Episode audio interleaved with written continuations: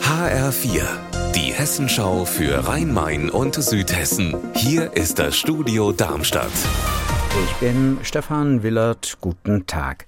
Wenn es jetzt endlich ein bisschen wärmer wird, dann zieht es viele raus. Und das sieht man dann oft auch auf Feldern, Wiesen und auch im Wald. Und das soll so nicht sein.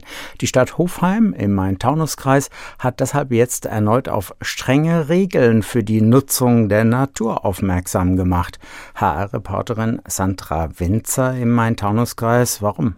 Landwirte, Obstbauern und Sportler ärgern sich nämlich oft. Da parkt ein Motorrad mitten auf dem Feldweg. Ein Hund rast dem Reh hinterher. Spaziergänger pflücken Äpfel vom Baum. Die Stadt sagt, Autos und Motorräder nicht auf die Feldwege, beim Wandern auf den Wegen bleiben, Hunde an die Leine und Müll nicht auf leere Grundstücke legen, sonst kann es eine Anzeige geben. In den Innenstädten gibt es einfach zu wenige Toiletten. Und das soll sich jetzt in Frankfurt ändern. HR-Reporterin Vaja Stavrianos in Frankfurt.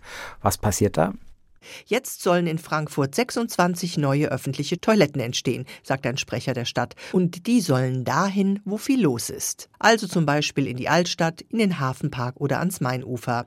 Über 9 Millionen Euro sollen dafür investiert werden. Für barrierefreie, kostenlose Toiletten. Dreimal so viele für Frauen wie für Männer übrigens. Außerdem bekommen Gastronomiebetriebe einen finanziellen Ausgleich der Stadt, wenn sie nicht nur Gästen den Zutritt aufs Klo erlauben.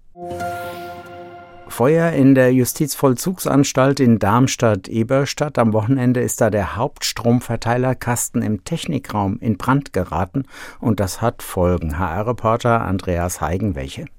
Auf dem Gelände der JVA ist es zu Stromausfällen gekommen.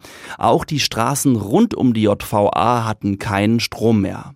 Die Polizei hat mir heute Morgen gesagt, dass die aber inzwischen wieder versorgt sind. Die Anstalt selbst bekommt ihren Strom noch vom Notstromaggregat. Unser Wetter in Rhein-Main und Südhessen.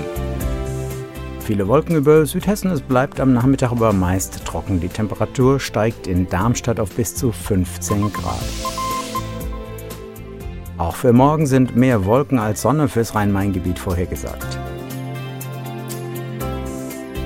Ihr Wetter und alles, was bei Ihnen passiert, zuverlässig in der Hessenschau für Ihre Region und auf hessenschau.de.